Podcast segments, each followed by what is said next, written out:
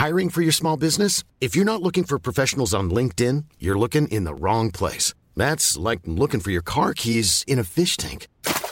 LinkedIn helps you hire professionals you can't find anywhere else, even those who aren't actively searching for a new job but might be open to the perfect role. In a given month, over 70% of LinkedIn users don't even visit other leading job sites. So start looking in the right place. With LinkedIn, you can hire professionals like a professional. Post your free job on linkedin.com/people slash people today. Renaud, j'espère que tu vas bien. Je suis en route là pour le bol à la Gaieté Lyrique. Je suis là, je pense, euh, aller dans 10 minutes. Franchement, je suis trop, trop content qu'on fasse l'épisode 2 là sur la scène parisienne. Ça va être chambé. Puis pour me chauffer, là, j'écoute le dernier EP de Kiddy Smile, Paris Burning Volume 1. Euh, T'es déjà sur place, toi?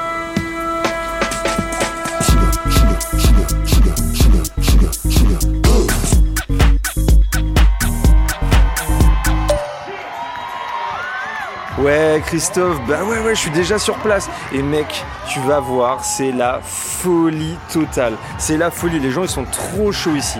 Là en ce moment, il y a Matthews qui est sur le podium avec une robe mais gigantesque, c'est magnifique.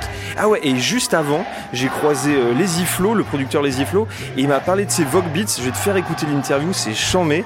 Et j'ai croisé aussi euh, Vinny Revlon, le danseur Vinny Revlon, et il est chaud pour nous parler un peu plus tard dans l'après-midi. Et je pense que lui, il va tout nous raconter, tu vois, l'histoire de cette scène euh, à Paris. Euh, il va nous parler de vraiment des house, de ce qui se passe à l'intérieur des house, et il va nous parler évidemment de la danse. Et je pense que ça va être trop bien. Donc dépêche-toi. Euh, moi, je prends deux cocktails, je t'attends en bas, et on va trop kiffer, mon gars. À tout de suite. me hot with sugar. Make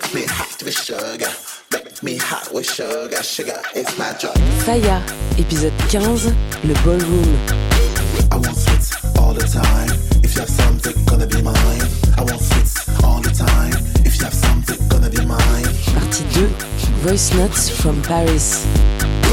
I can work and I can sleep. All I think is something sweet. I want sweets all the time. Can't work cause I want a croissant. Hello Renaud Hello Christophe, tu vas bien? Ça va et toi? Bah écoute, c'est trop chaud là-haut, les gens sont trop trop chauds, tu vas trop kiffer, j'ai trop hâte que tu vois ça enfin quoi Ah putain, mais moi aussi j'ai tellement hâte. Puis en plus, franchement, le projet de Kiddy là que j'écoutais dans le métro, mais il tue, il tue, c'est chambé. Ouais, il t'a mis dans l'ambiance à mon Ah avis. bah direct il m'a chauffé. Et tu sais que c'est la figure de proue du, du ballroom en fait. C'est le mec à connaître. D'ailleurs, même euh, Macron en 2018, il l'a invité à la fête de la musique. La même année, on l'a vu dans le film de Gaspard Noé, comment ça s'appelle Euh, Climax. Voilà, c'est vraiment la figure du ballroom. Donc euh, je pense même qu'il sera là, tu vois. Et bon, t'es chaud On monte Eh bah, trop bien, on y va, vas-y, let's go, je te suis. Allez, let's go.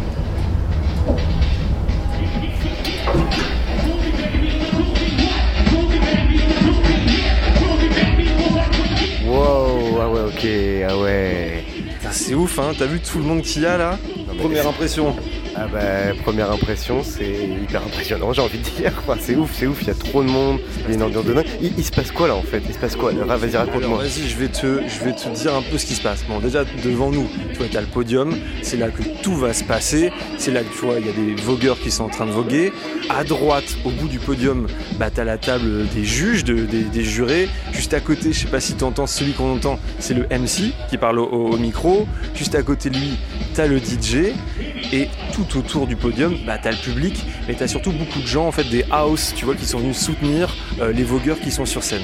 Et là, j'ai un petit quiz pour toi pour voir si t'as bien suivi le premier épisode. Tu vois, là, il y a des vogueurs sur scène. Ouais. À mon avis, quel style de voguing ils font? Attends, attends, attends, j'ai bien écouté le premier épisode. Je dirais que ça ressemble à du Vogue Femme, genre la version moderne du voguing, un truc comme ça. C'est exactement ça, et pour te dire un peu plus précisément, en fait on est dans la catégorie Vogue Femme réservée aux Butch Queen. Donc là ça va être réservé aux hommes gays.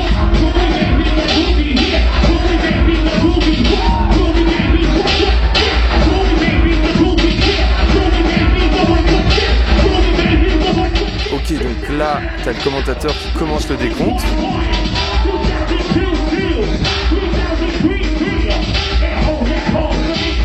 Et là, là, ils sont censés s'arrêter.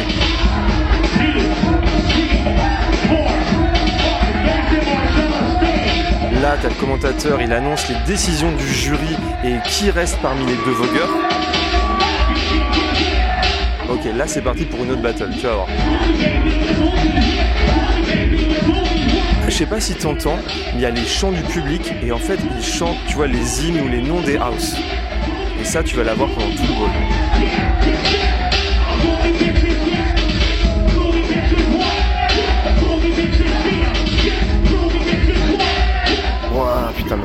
Hyper impressionnant.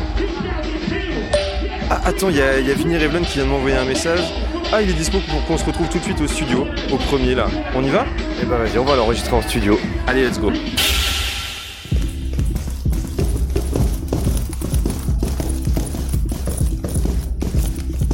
Alors, Christophe, tes premières impressions? Bah franchement c'est hyper impressionnant mais surtout moi le, truc qui m'a le plus impressionné je pense c'est les interactions tu vois entre les vogueurs, le public, le jury, le MC et ça, ça serait cool que Vinny justement il nous parle un peu de ça je trouve. Bah écoute, on va lui poser, la- on va lui poser la question. Moi, je pense que avant qu'on le rencontre, tu vois, on a 2-3 minutes, je vais te briefer, tu vois, parce qu'il faut que je t'explique qui c'est Vinny Revlon. Alors déjà, lui, il m'a raconté que toute sa vie, il a dansé, tu vois. Il vient d'une famille d'artistes, de danseurs. Donc lui, avant de faire du voguing, il a fait du dancehall, il a fait de l'afro, il a fait du hip-hop même, tu vois. Et en fait, c'est grâce à une émission sur MTV en 2011 qu'il a découvert le voguing. Et d'ailleurs, cette émission, elle a eu un impact énorme, je pense, sur cette scène. J'ai envie de lui poser des questions là-dessus. Vinny, ce qu'il faut que tu saches, c'est que c'est le premier vogueur à avoir obtenu le statut de legend en Europe. Legend, c'est une distinction que tu reçois quand tu es un vogueur et que tu as gagné plein de trophées et que ta communauté vraiment te respecte et que tu as au moins 10 ou 20 ans d'expérience. Et lui, il l'a eu en 2018 au bout juste de 6 ans d'expérience. Donc c'est pour dire que le il est bon. Ensuite, c'est le fader, le père de la House of Revlon en France et en Europe. Donc ça, ça va être bien de le questionner sur ce, sur ce sujet. Et puis tu sais, dans le premier épisode, je t'ai parlé de Legendary. Donc c'est une émission de télé par euh, HBO, une, une chaîne télé américaine, où en fait c'est une sorte de concours de ballroom. Et cette année, dans la saison 2, il y avait la House of Revlon française qui était là.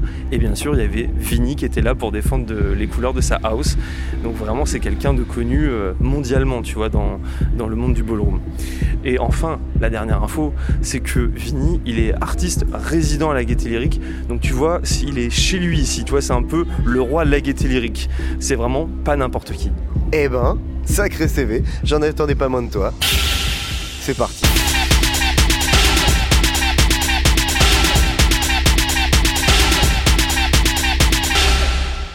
Ok Vinny, moi je sais que tu m'as déjà dit que en fait toute la scène parisienne, elle avait un peu éclos après la diffusion d'une émission sur MTV sur le voguing en France, tu vois, vers 2011. Et moi ce que j'aimerais savoir, c'est après cette émission, comment vous êtes tous rencontrés et à quel endroit? Comment ça s'est fait en fait les débuts du ballroom à Paris? Moi, comme je te dis, j'ai vu ça chez moi, mais euh, entre-temps, il y a un pote à moi qui m'a emmené à la Défense. Et à la Défense, euh, je ne sais pas si ça se fait toujours aujourd'hui, mais à l'époque, c'était un endroit où tous les danseurs se réunissaient, mettaient euh, leur son et dansaient chacun dans leur coin. Il y avait voilà, il y a des hip-hoppers, il y avait des, des, crumpers, etc., etc.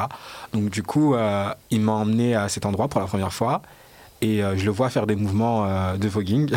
Et donc je me suis dit, ah toi aussi t'as regardé l'émission? Et il m'a dit ouais. Quelques jours après, il m'emmène à Gare de Lyon et me fait rencontrer d'autres personnes qui eux aussi ont regardé euh, l'émission. Mais du coup cette fois, c'était que les gens de la communauté qui étaient à Gare de Lyon, que de la communauté LGBT. Donc du coup, je me suis dit, ok, donc là c'est notre spot un peu.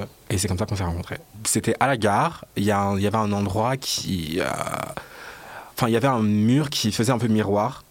Et euh, du coup, c'était notre espace. On arrivait, on mettait le son et on dansait là. Voilà.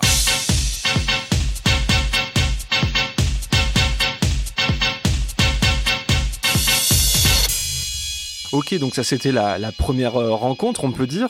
Mais comment vous vous êtes organisé? Comment ça s'est vraiment constitué? Et c'était qui les pionniers, pionnières euh, de ce mouvement à Paris? Moi et d'autres vogueurs, dont euh, le groupe qui s'appelait Delucius à l'ancienne, maintenant qui sont un peu répartis un peu partout. Il y a des, des gens de la House of West, des gens de la House of Ebony, des gens de la House of La Durée. Nous, on était le corps, entre guillemets la matière, et euh, la Sandra Ninja et euh, Nicki Mizrahi, Gorgeous Gucci, étaient le savoir. elles, à l'époque, elles étaient déjà parties aux États-Unis. Donc, elles avaient déjà assisté à des balls, elles avaient déjà rencontré des vogueurs des États-Unis. Donc, euh, elles ont pu voir, elles ont pu poser des questions, elles ont pu participer à des événements. Donc, euh, elles avaient un pied ou deux pieds d'avance sur nous. Et donc, du coup, quand elles sont revenues en France euh, et qu'elles ont constaté qu'il y avait des gens qui euh, avaient cette petite dalle, bah, elles se sont dit, bon, bah, pourquoi pas euh, leur apprendre le bon vocabulaire, tout simplement. Et voilà. Donc, elles ont apporté les connaissances, du moins les termes. Elles ont un peu donné la direction et nous on était un peu la matière. Donc du coup avec ce combo on a créé justement la scène parisienne dès 2012 en vérité. hein. Il y a eu des événements qui ont commencé à se faire, des petits. Le premier événement qui s'est fait c'était en boîte. C'était à la BBB de Fouad. Et c'était, si je dis pas de bêtises, c'était euh, au Folies Pigalle. En fait, on s'est réorganisé. Enfin, certains ont pris l'initiative de lancer le premier événement. Si on regarde les vidéos aujourd'hui, on se dit, ok, c'était vraiment des débutants, mais c'est ce qu'il faut pour justement euh, donner ce, que, aujourd'hui. Donc, euh, ouais, ça, ils ont pris l'initiative. euh, ils ont organisé le premier événement. La Sandra a organisé un gros ball aussi euh, à Paris. Il y avait aussi Frédéric Noziciel qui avait invité des Américains pour un projet au McVal puis a fini par organiser le premier vrai ball à Paris, qui était le La Benji Ball au Centre Pompidou, qui a donné euh, naissance à vraiment euh, plein d'autres balls par la suite, parce que c'était vraiment le premier gros ball qu'on a eu à, à Paris. D'ailleurs que j'ai gagné au passage. Ok, ok. Et comment ça s'est passé ensuite pour toi? Ça a été quoi la deuxième étape? J'en ai marre de regarder les vidéos, je me suis dit j'ai fait le tour des Parisiens, je me suis dit ok, I'm gonna fight with the big dogs. Genre, euh, il était temps d'affronter les grandes en fait. Donc je suis parti aux États-Unis en 2014, j'ai participé à un ball à Washington DC et j'ai gagné. Donc c'était ma première fois. Du coup, euh, tout de suite, euh, les gens se sont dit mais who is that? Oh, he's from Paris? Oh, il y a une scène à Paris? Oh, ok. Et donc là, un peu les projecteurs se sont un peu braqués sur la France, Paris euh, du moins. Et j'ai fait des allers-retours, j'ai gagné.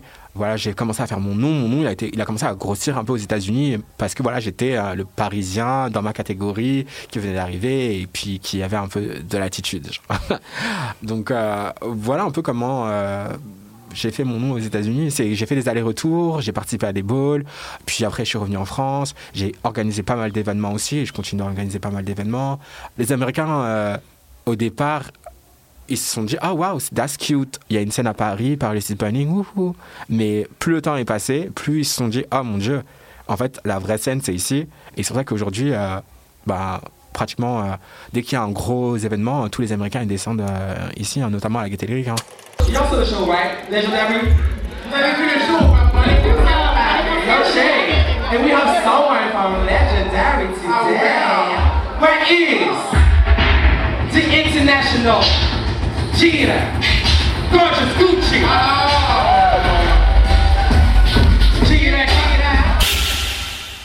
La House of Revlon, à la base, c'est une house américaine. Alors, je sais que en France, vous êtes une vingtaine dans cette house. En Europe, il y a à peu près 200 personnes.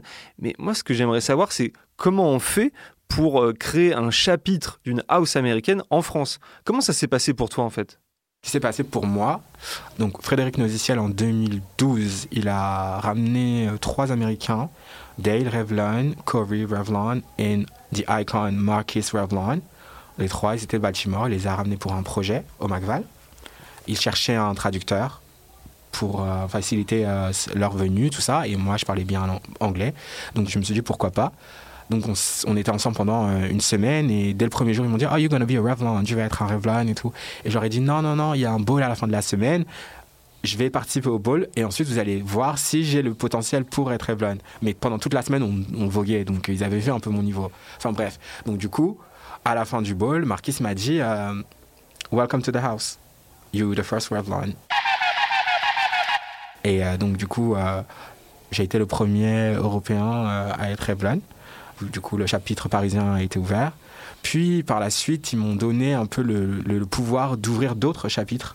Donc, du coup, ils m'ont donné la position en, tant que- fader, mais je suis pas juste un fader parisien, je suis un fader européen. Du coup, j'ai ouvert des chapitres comme euh, l'Espagne, l'Italie. Voilà, en gros, c'est tu sélectionnes euh, des personnes que tu as rencontrées pour qui, eux, euh, soient la relève en vérité et à leur tour créer un chapitre aussi important que Paris, par exemple. Alors, dans le premier épisode sur le ballroom, j'ai parlé de ce que c'était une house brièvement. J'ai notamment parlé de la première house, la House of La Beja, celle qui a été créée par Crystal et Lottie en 72. Mais vu que j'étais là euh, en face de moi, j'aimerais bien que tu me parles un peu plus de ce que c'est une house, de ce que ça représente. Et toi, je sais que tu es fader de la House of Revlon ici. Donc, est-ce que tu peux me parler de ce rôle? Parce que j'ai l'impression que c'est vraiment un job à plein temps, quoi. Une house, c'est une famille, une famille de choix. Une house dans la culture ballroom, dans la communauté LGBT, voilà, c'est une seconde famille. Pour certains, c'est une famille qu'ils auraient aimé avoir. Parce que quand on fait partie de la communauté LGBT et en, et étant une personne de couleur, des fois c'est compliqué. Du coup, euh, d'avoir un repère, euh, des gens avec qui parler, se confier, bah, ça aide. Moi, dans ma house, euh, je suis le father de ma house. Du coup, je suis là pour épauler, écouter, conseiller. Je suis là aussi pour montrer l'exemple du mieux que je peux à mes kids, à mes frères et sœurs. Et voilà, j'ai des conversations avec mes kids qui n'ont pas avec leurs parents biologiques. Par exemple, euh, certains kids se voient mal parler de sexualité avec leurs euh, leurs parents biologiques, surtout que bah, sont soit gays ou soit lesbiennes. Donc du coup, c'est compliqué. Et puis avec moi, bah, c'est plus simple. Je les pousse à continuer à aller à l'école. Je suis Capricorne, donc je suis très motivé, euh, je, suis, très ambitieux et donc je, je les pousse à être aussi ambitieux, même plus que moi, dans la vie.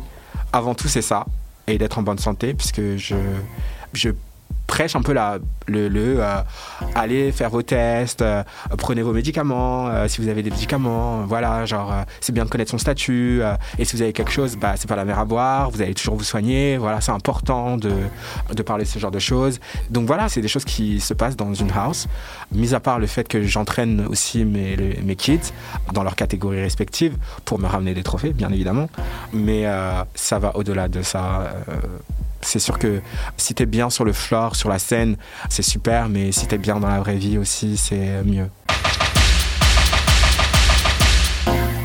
J'ai beaucoup d'enfants et pas qu'à Paris. Donc ouais, non, c'est un travail à plein temps et je prends ça très au sérieux parce que bah j'ai plein de personnes euh, sous mes ailes et, euh, et donc euh, ouais, non, c'est à plein temps en plus de ma vie tous les jours. Est-ce que je peux me permettre de poser une petite question? Bah, bien sûr, Christophe. Vini, je, voulais- je me demandais là, euh, j'assistais à, à mon premier bol et j'ai vu que c'était, enfin, c'est complètement la folie, aussi bien sur le runway que autour et le public est, est vraiment mais en folie. Moi, je me demandais quelle est l'influence que ça a sur toi quand t'arrives en tant que vogueur sur la scène? Et puis, est-ce que la musique aussi joue un rôle important dans ce que tu vas faire sur scène? Totalement. La musique euh, joue un rôle majeur. Mais pas que. hein. Il y a aussi le MC, le maître de cérémonie, qui lui accompagne la musique et le performeur. Ça marche à trois. Et je dirais même ça marche à quatre, puisque le floor aussi, s'il glisse pas trop, euh, s'il est pas trop dur, enfin ça aide aussi. Donc tous ces éléments vont faire que euh, ma performance euh, change du tout au tout. Donc euh, oui, dès que j'entends les crashs du son, dès que j'entends la basse, dès que j'entends la voix du commentateur, je me transforme.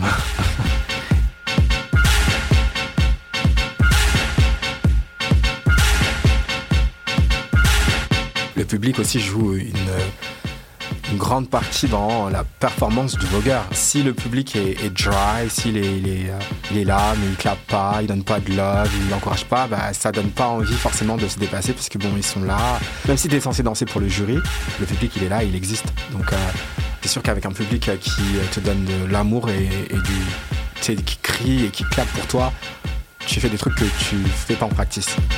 Clairement.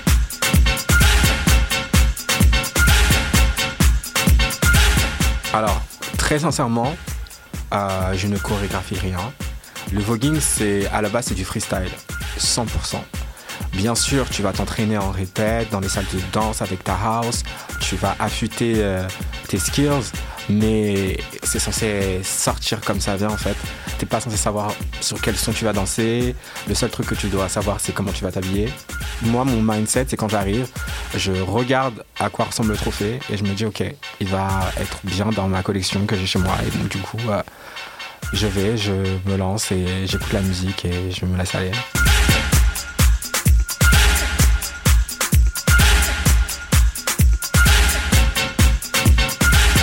Va dire chacun sa manière de voir euh, comment il, réagit euh, pendant son battle. Moi, euh, je me dis que I'm the best, je suis le meilleur. Donc, c'est son rôle de vouloir me mettre de l'ombre en fait. Moi, j'ai pas à me mettre de l'ombre à l'autre euh, parce que je suis déjà meilleur et j'ai mon trophée qui m'attend. Donc, c'est mon état d'esprit dès que je rentre dans un événement, avant même que ma catégorie commence en fait. Si je sais que je participe, même si je participe pas, je suis I feel like I'm the best. Mais même, enfin, si je me dis que je participe à ce ball-là, dès que je mets les pieds dans la salle, j'ai gagné déjà. Donc, euh, mon mindset c'est euh, I can't wait to have this trophy in my house. Voilà. Et ça se voit en fait dans comment je marche, ça se voit dans mes expressions de visage. Et euh, des fois quand je vogue, je parle, donc tu vas m'entendre en fait. Yes, English or French, you're gonna hear me. Vini, tu viens d'évoquer euh, le maître de cérémonie. Euh, toi, je sais que des fois tu fais maître de cérémonie ou host. Comment on devient en fait euh, maître de cérémonie d'un ball? Parce que j'ai l'impression que c'est très différent du rôle de vogueur. Comment t'as fait pour devenir maître de cérémonie, toi? Comment on devient host? Alors, il y a deux choses. Il y a host et il y a commentateur. Et il y a host et commentateur. Moi, je suis les deux. Alors, le host, c'est une personne qui va être au micro, qui va parler à, au public, qui va euh, mettre un peu l'ambiance, voilà, te mettre bien, tu vois, t'accueillir convenablement. Ensuite, il y a le commentateur. Le commentateur, c'est celui qui va chain pendant les battles, etc. Tu vois, qui va faire des brrr, caca, caca, caca, pendant les battles, tout ça, tout ça. C'est pas tout le monde qui est les deux, au passage. Parce que, en effet, c'est un art de savoir chant, c'est un art de créer quelque chose comme ça à la seconde. C'est pas facile, il faut, il faut s'entraîner, j'ai dû m'entraîner. Mais c'est aussi un art de faire en sorte que les gens dans la salle se sentent bien, de les accueillir, de les mettre à l'aise, euh, de faire en sorte qu'ils participent aussi. Donc ouais, non, c'est super important. Et, ce que j'ai fait, moi, c'est que bah, j'ai regardé les plus grands, Jack, Miss Very Gorgeous Gucci, j'ai regardé Kevin, Jazzy Prodigy, MC Debra, je les ai regardés, je les ai étudiés depuis mon salon, euh, sur mon téléphone ou sur mon ordi. Et je me suis dit, mais comment ils font, qu'est-ce qu'ils disent? Et, et j'aurais posé des questions quand je suis parti aux États-Unis. Hein, j'aurais demandé, hein, j'ai dit, comment, comment, qu'est-ce que c'est? Et puis ils m'ont un peu expliqué que voilà, c'est un peu une chanson en, repeat. Tu dois changer de niveau, tu dois essayer de, de faire en sorte que le, le danseur en face de toi euh, puise un peu de, ton, de ta voix. Tu dois être en symbiose avec le DJ aussi. Donc voilà, c'est tout un art et, et je pense que je l'ai fait pas mal là. Voilà.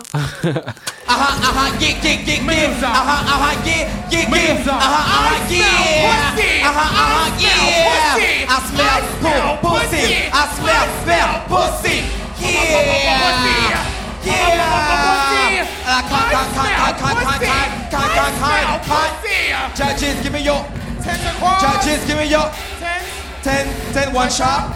But give her a round of applause. Give her a round of applause. Give her a round of applause. Anybody else walking? Ouais, je capte bien la différence entre le host et le commentateur, mais il y a un truc, moi, qui m'échappe un peu, c'est comment tu choisis les mots que tu vas dire quand il y a un vogueur qui est en train de danser, par exemple, et en fait, est-ce que tu suis ses mouvements ou est-ce que c'est toi qui le guide? Il y a plein de scénarios. Vu que quand tu es un MC, voilà, tu as des chants à toi qui sont dans ton lexique. Tu as des hits. Par exemple, euh, j'ai eu un ball euh, ici, même à la Gaîté Lyrique, où j'étais au micro et j'arrêtais pas de dire Call the doctor, call, call, call the doctor. Et puis c'est resté dans la tête de tout le monde. Ça, par exemple, c'est un hit, tu vois. Et c'est un truc que je peux refaire, refaire, refaire. Mais il y a aussi euh, le cas échéant où je connais pas forcément ton nom, mais ton look qui me parle, je vois que tu as bien en violet, je vais peut-être faire un chant sur comment tu es habillé. Ou un autre cas qui arrive souvent, je vois une embrouille sur les réseaux entre deux personnes et quand ils vont passer, je vais euh, chant ce qui s'est passé sur Internet. Tu vois, donc euh, c'est du freestyle encore une fois, c'est sur le moment et c'est ce que la personne va m'inspirer, c'est comment le beat va m'inspirer aussi et euh, ce que j'ai dans la tête à ce moment-là. Uh-huh, uh-huh. What you say? Yes, sir. motherfucking gasoline. Yes, sir. That's my motherfucking gasoline. That's my motherfucking gasoline. That's my motherfucking gasoline. Give me the light, bitches. Ok Et quand, quand tu arrives sur la piste, toi, pour voguer, pour danser, est-ce que tu sais déjà combien de temps tu vas danser? Qui décide de la durée d'une performance? Alors, c'est le host qui généralement euh, gère un peu le timing, mais tu le sens un peu dans les chants. Parce que ça commence doucement, entre guillemets, et puis après, il y a un pic, et généralement, après le pic, il va dire 1, 1, 1, 1, 1, 2, 2, 2, 2, 2, 3, 3, 3, 3, and all that post for me. Et là, c'est la fin. Donc, euh, au 1, 1, 1, 1, 1, tu sais que la fin approche, donc tu es obligé de sortir tes dernières armes. Quoi. Donc euh, non, tu sais pas automatiquement euh, combien de temps du moins tu vas danser, mais through the, the battle ou de, de, des présélections, tu sais euh, à peu près euh, la, le timing, en- entre guillemets. Tu, tu, connais, enfin tu l'entends du moins. 2001, 2002, 3003, and all that goes for me. Pump it up, you can't fuck with that. Ouais, d'accord, mais en tant que host, si tu vois un danseur, tu vois, qui est genre méga chaud, tu vois, tu, le sens on fire, est-ce que tu vas pas être tenté de le laisser un peu ou en fait, par rapport à l'organisation du ball, tu dois vraiment respecter le timing pour pas que ça dure euh, trois ans? Ça va dépendre de. Des fois, je me dis, you know what, save it for the battle. En gros, t'as pas besoin de faire plus tout de suite là. Attends les battles, parce que les présélections, tu vas les avoir. Parce que là, on parle du moment où ils arrivent pour leur présélection, tu vois, pour get des tens. Donc, il va arriver, il va être super chaud, et dès l'entrée, tu vas voir qu'il est super chaud. Il va arriver, il va faire quelque chose, quelque chose, puis un dip, et puis euh, je vais tout de suite demander au jury, judges your score. 10 across the board, of course, stay to the side. Ou des fois, il va être tellement chaud que tu vas sentir qu'il n'a pas envie de s'arrêter et tu vas le laisser monter, monter, monter, monter, et puis après, tu vas l'arrêter. Donc en vérité, ça dépend. Euh, je fais du profiling en fait. c'est à l'instant T, c'est du direct, euh, c'est pas des trucs que tu peux préparer, c'est pas des trucs que tu peux dire, ok, bon, lui, je vais le faire attendre, ou lui, je vais le faire durer. Non, c'est c'est du feeling, c'est que du feeling. Ce qui est fou, c'est que c'est hyper, c'est à la fois hyper codifié et hyper euh, Ouais. euh, feeling au moment présent, quoi. Ouais. Et même dans, dans le freestyle, il y a de l'organisation. En fait, il y a toujours un encadrement, même si euh, c'est très, euh, très free. Tu vois, par exemple, là, je, vais le laisser, je vais le laisser euh, danser, mais je vais pas le laisser danser deux minutes, tu vois. Je vais l'arrêter à un moment, tu vois ce que je veux dire, parce que bon, il y a un ball, comme tu dis, qui continue, il y a d'autres personnes qui veulent passer leur présélection, et, et that's not about her. But, quand c'est le moment de briller, des fois, il faut les laisser, c'est important.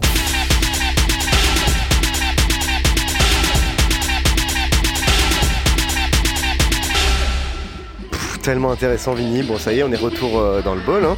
Il se passe quoi là Alors attends, laisse-moi voir le tableau. Ah, ok, donc là, on assiste à une battle de Vogue Femme, mais cette fois-ci, c'est les Female Figures. Alors ça, ça regroupe les femmes trans, les femmes cisgenres et les drag queens.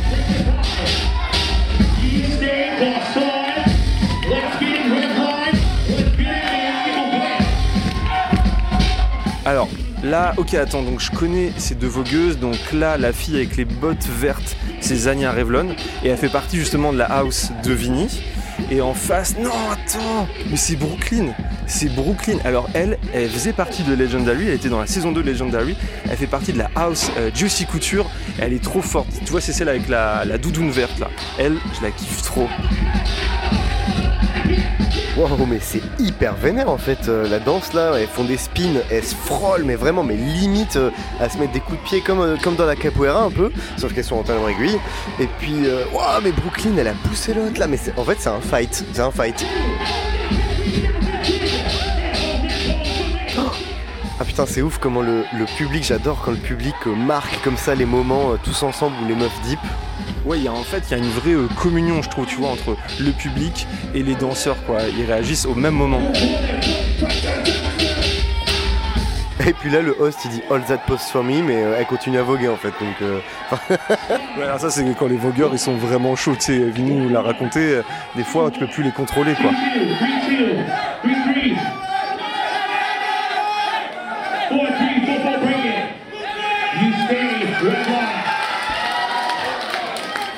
Ah ouais, donc là, dans la battle, c'est Zania qui reste, en fait.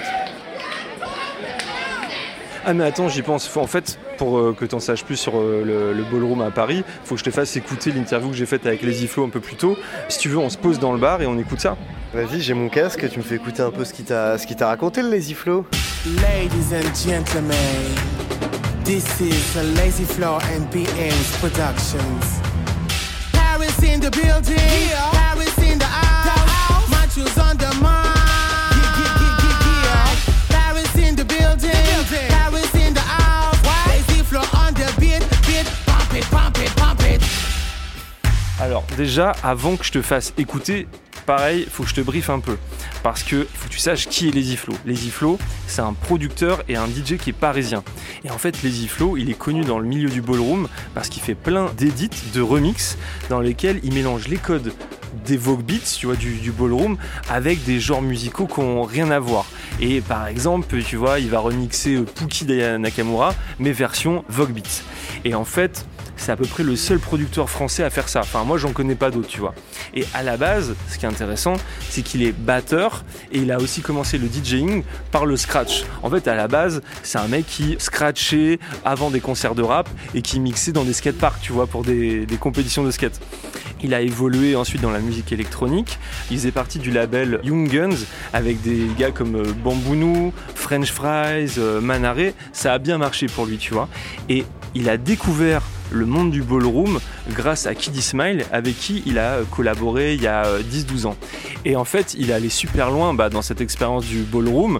Maintenant, il fait partie d'une house, la House of La Durée. C'est la première house française qui est parrainée par Matthews, celui qui était sur scène quand tu étais en train d'arriver. Et donc, les Flow, maintenant, ça lui arrive souvent de mixer dans des balls. Donc voilà, je pense que c'est quelqu'un de super intéressant à écouter. T'es chaud?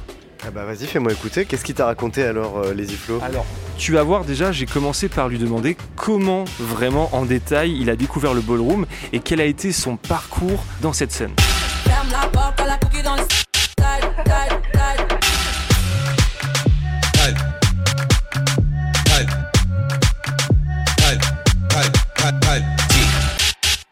Au départ, euh, moi, ce qui me plaisait le plus, c'était euh, bah, déjà ce, la, la bass music, en fait, qui était une musique club et souvent euh, alliée à la danse. Sauf qu'à cette époque, moi, je comprenais rien à la danse et je m'y intéressais pas spécialement. C'était juste euh, les basses, moi, qui me fascinaient et, les sonorités. C'était plus sur un point de vue technique, on va dire.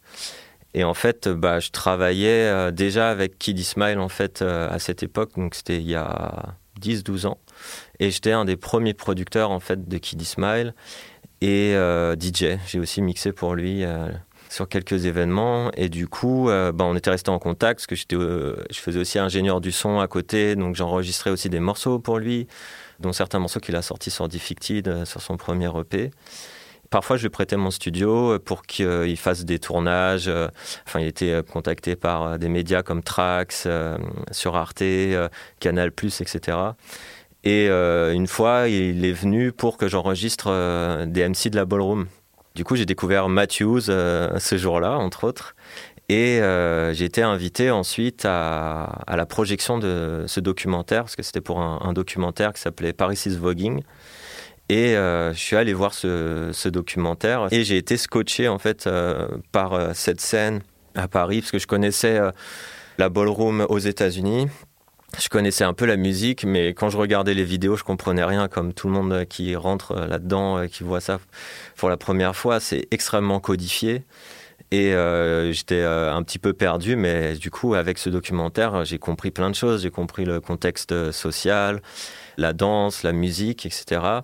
Et du coup, je leur ai proposé euh, mon aide, en fait, euh, pour euh, trouver des lieux, parce que j'organisais moi-même des soirées, je mixais déjà dans, des lieux, et euh, j'avais l'occasion de faire une release party pour un autre disque qui n'avait rien à voir musicalement, dont la chanteuse était très pote avec Smile, et je lui dis, bah tiens, est-ce que tu veux pas faire un ball au début de la soirée Je mixe pour vous gratos, et c'était au bain-douche.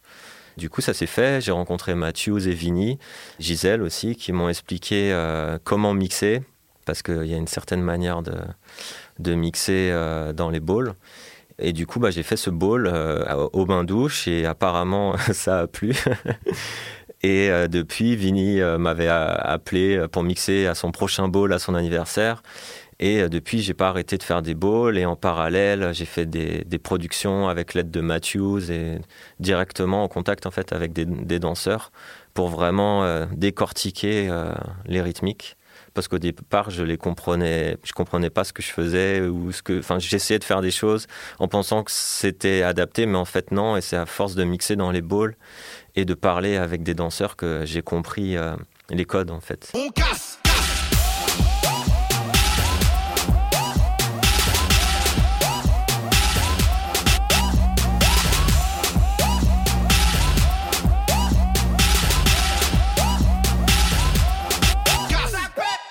Alors, je sais pas si tu te souviens, mais dans le premier épisode de cette mini-série sur le ballroom, le producteur d'Ivoli euh, il m'avait parlé du fait que dans un ball, il y a un type de musique pour chaque catégorie. Et du coup, c'est très très codifié.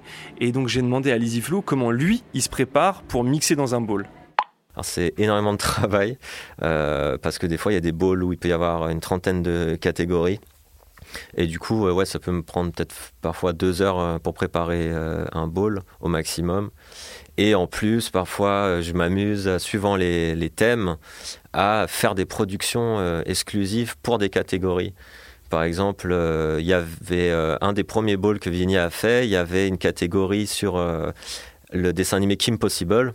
Et j'avais fait une édite en samplant le dessin animé Kim Possible. Et euh, moi, ce que j'aime bien faire dans ces cas-là, c'est de pas spoiler et de rien dire, euh, rien, pas mettre d'extrait sur les réseaux sociaux et de lâcher le son euh, euh, lorsque la catégorie est ouverte et de voir toutes ces têtes se retourner, ça me fait beaucoup rire.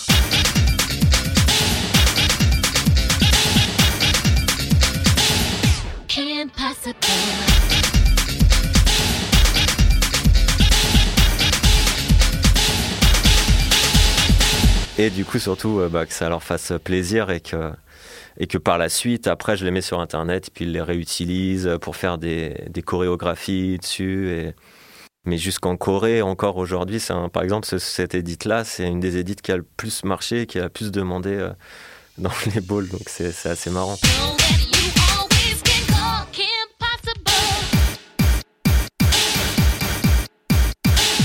Donc le ball, ça peut être un bon endroit pour tester des choses. Oui, mais euh, il faut. euh, c'est assez risqué, quoi.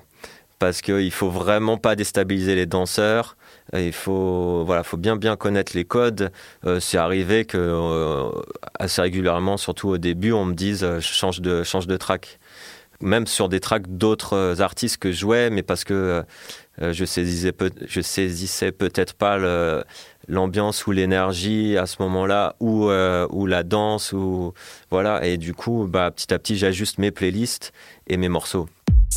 Dans sa première réponse, Lazy Flo, il m'a dit qu'il avait dû apprendre à considérer la danse pour créer des Vogue Beats. Mais du coup, j'ai voulu savoir quel avait été son processus, tu vois, comment il a fait pour euh, se familiariser avec la danse. Est-ce qu'il a appris à danser? Est-ce qu'il a dû parler avec des danseurs? Bah, Il m'a tout raconté. Écoute ça. Moi, j'avais, comme je te disais au début, j'avais un peu du mal à faire euh, les beats de moi-même en sortant de nulle part sans être danseur et euh, voilà. Et du coup, euh, bah, très vite, euh, j'ai proposé et on m'a proposé, surtout Matthews, qui avait plein d'idées de morceaux qu'il voulait tourner en, edit euh, ballroom, de prendre, par exemple, euh, je sais pas, il avait l'idée du morceau On casse, on arrive comme d'hab, un son afro-trap français et de le tourner en, ballroom, donc rajouter des crashs, des caisses claires, machin et tout. Et c'est un petit peu lui qui m'a aidé à, à confirmer euh, si je faisais les choses bien et du coup d'avoir la validation d'un danseur, je, comprends un peu mieux si je vais dans la bonne direction en fait. Puis parfois, euh, bah, chaque fois que je fais un beat, de toute façon, je me mets euh, des danseurs euh, en tête ou je peux, peut-être que je peux regarder des vidéos, mais maintenant j'ai tellement l'habitude que voilà, je m'imagine un danseur. Moi-même, j'essayais de danser un petit peu. Je suis allé à quelques trainings pour mieux comprendre aussi, notamment euh, même des choses comme le tempo, euh, etc. Parce que c'est extrêmement physique euh, comme danse. C'est un peu comme si tu faisais euh, 100 squats à la minute. Mais du coup, il faut, voilà, il faut, il y a plein de petites choses à, à prendre en compte. C'est mieux de connaître la danse, ouais.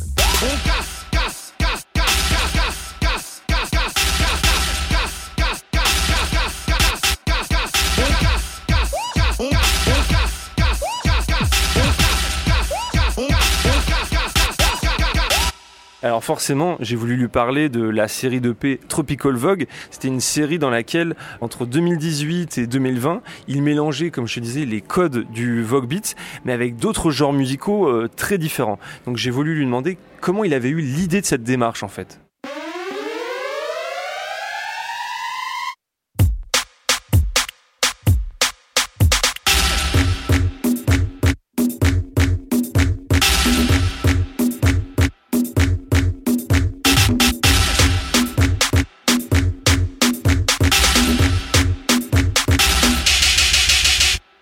Bah déjà moi j'adorais euh, tous ces types de sons, euh, enfin de global music en général, mais que ce soit venant d'Afrique, euh, du Brésil essentiellement.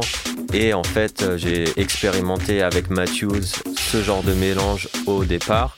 Et puis en comprenant les rythmiques aussi, je me suis rendu compte qu'en fait rythmiquement on pouvait euh, danser sur de l'afro ou du latin. euh, Il y avait une espèce de rebond que je retrouvais euh, dans la caisse claire des sons de ballroom de New York par exemple. Donc en fait j'ai adapté ça en mode ballroom. Ça marche pas avec tout. Au début je faisais juste des edits, je, faisais- je prenais des sons déjà existants et je calais juste une crash dessus ou euh, des petits des sonorités ou une caisse claire.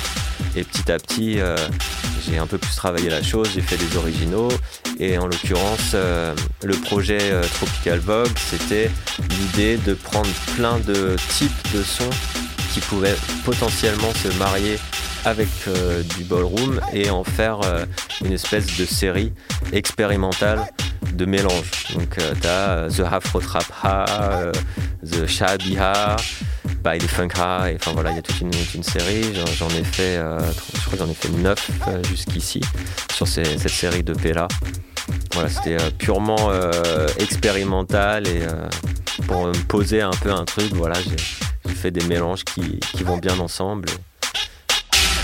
Et, voilà, ça, ça, ça ressemble à ça. Yallah.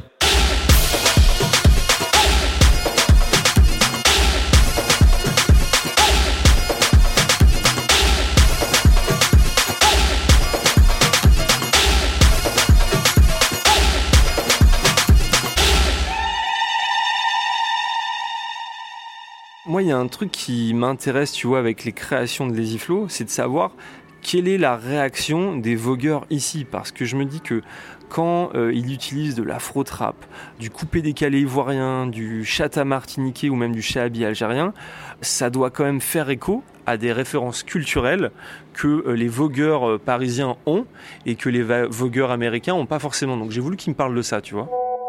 C'est exactement ça, parce que en comparaison avec euh, les États-Unis qui ont une culture, je parle de la ballroom, qui ont une culture euh, plus disco, house, euh, peut-être plus liée avec la musique latine que la France, en fait, où il y a plein de diasporas qui viennent d'Afrique, des Antilles, par exemple. Et du coup, euh, bah, ça a tout de suite résonné chez eux, parce qu'en fait, il y en a plein, plein de danseurs ici qui n'ont pas du tout la culture euh, disco ou house, par exemple, euh, dans la ballroom. C'est limite, ils écoutent plus du hip-hop, du dancehall ou de l'afro, en fait. Ce qui n'a rien à voir euh, avec euh, l'histoire euh, de la culture euh, américaine, en fait. Donc, du coup, euh, ça a tout de suite euh, fait écho euh, quand j'ai fait ça.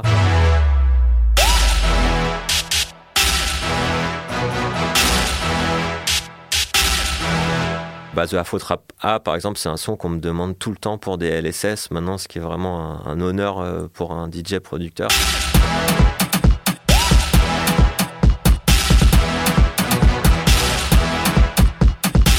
Parce que c'est euh, voilà, un son qui est là pour hype euh, tout le monde, notamment voilà, les legends, les, stars, etc. de la ballroom. Et un des sons voilà, où j'ai vu plus de chorégraphie, il y a même des chanteurs de qui m'ont demandé de chanter dessus, comme Anabi, qui ont fait des clips, etc. Donc c'est très, très, très gratifiant, je suis très content de voir. Puis on se rend, on se rend directement utile en, en voyant ça, donc c'est magnifique.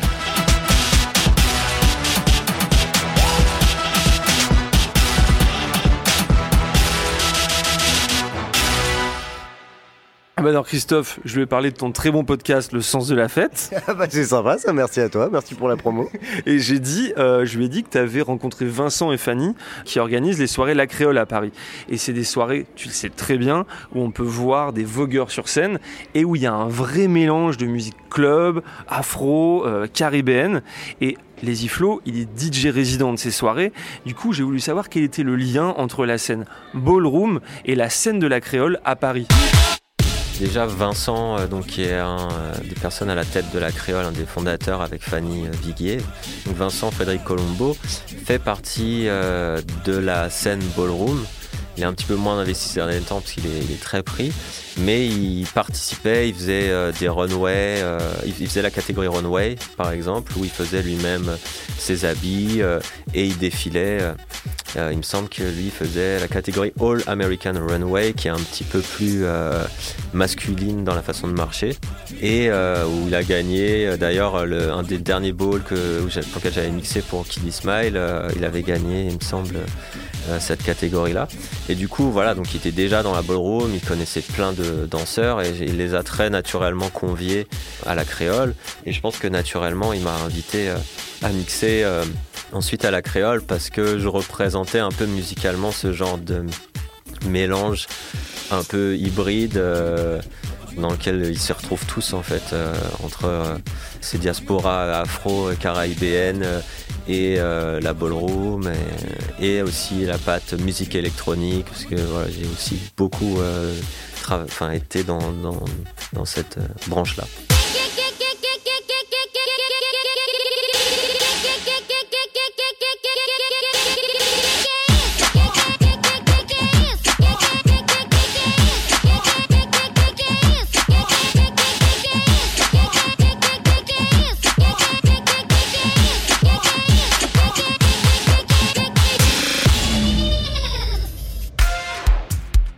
Merci de m'avoir emmené là, Renaud. C'était chambé ce bol, c'était hyper impressionnant, c'était hyper beau, c'était passionnant. Vinny Revlon et les Iflow sont passionnants. T'oublies pas que dans une semaine, tu me parles de la scène ballroom au Brésil. Hein. Faut qu'on fasse le troisième épisode de cette série. Bah, bien sûr, hein, t'inquiète, j'ai pas oublié. Et en plus, tu le sais, je suis en contact avec des productrices, des danseuses, des DJ, et qui sont soit à Sao Paulo, soit à Rio, soit à Salvador de Bahia, et elles, elles vont tout nous raconter. Bon, allez, je file, c'était vraiment trop bien, on se capte rapidement. Bise Allez, bisous Faya, une émission de Nick la radio par Renaud Brizard. À la réal, c'est Malo Williams. À la prod, Christophe Paillet.